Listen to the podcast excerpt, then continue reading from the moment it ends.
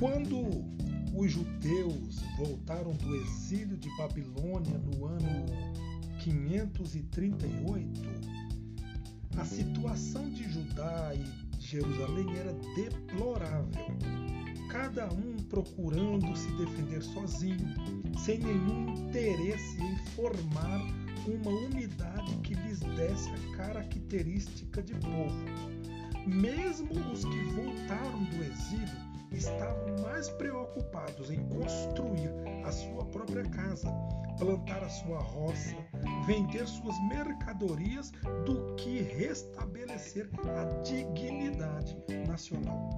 Um leigo, por nome de Zorobabel, e um sacerdote, por nome de Josué, procuram reunir todo esse pessoal e reconstruir Jerusalém e o templo para reestruturar o povo de Deus.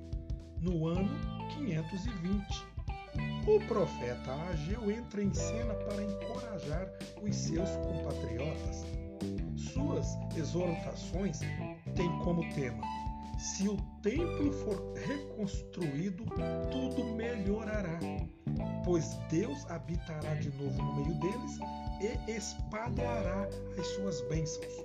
Trata-se de um apelo veemente para tornar fraterna essa comunidade que está ameaçada de total desintegração. Ageu, entretanto, não se contenta em estimular o presente, mas procura fazer ver um futuro, uma esperança maior para o povo de Deus, que retornará à sua grandeza anterior, tendo como chefe um descendente de Davi.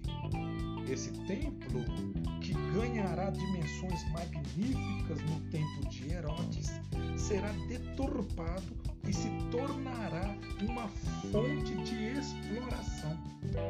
Jesus vai criticar degradação do lugar de encontro com Deus e símbolo de unidade do povo e anunciará a substituição desse templo por outro, o seu próprio corpo. Desse modo, torna-se presente um futuro maior do que aquele sonhado por Ageu.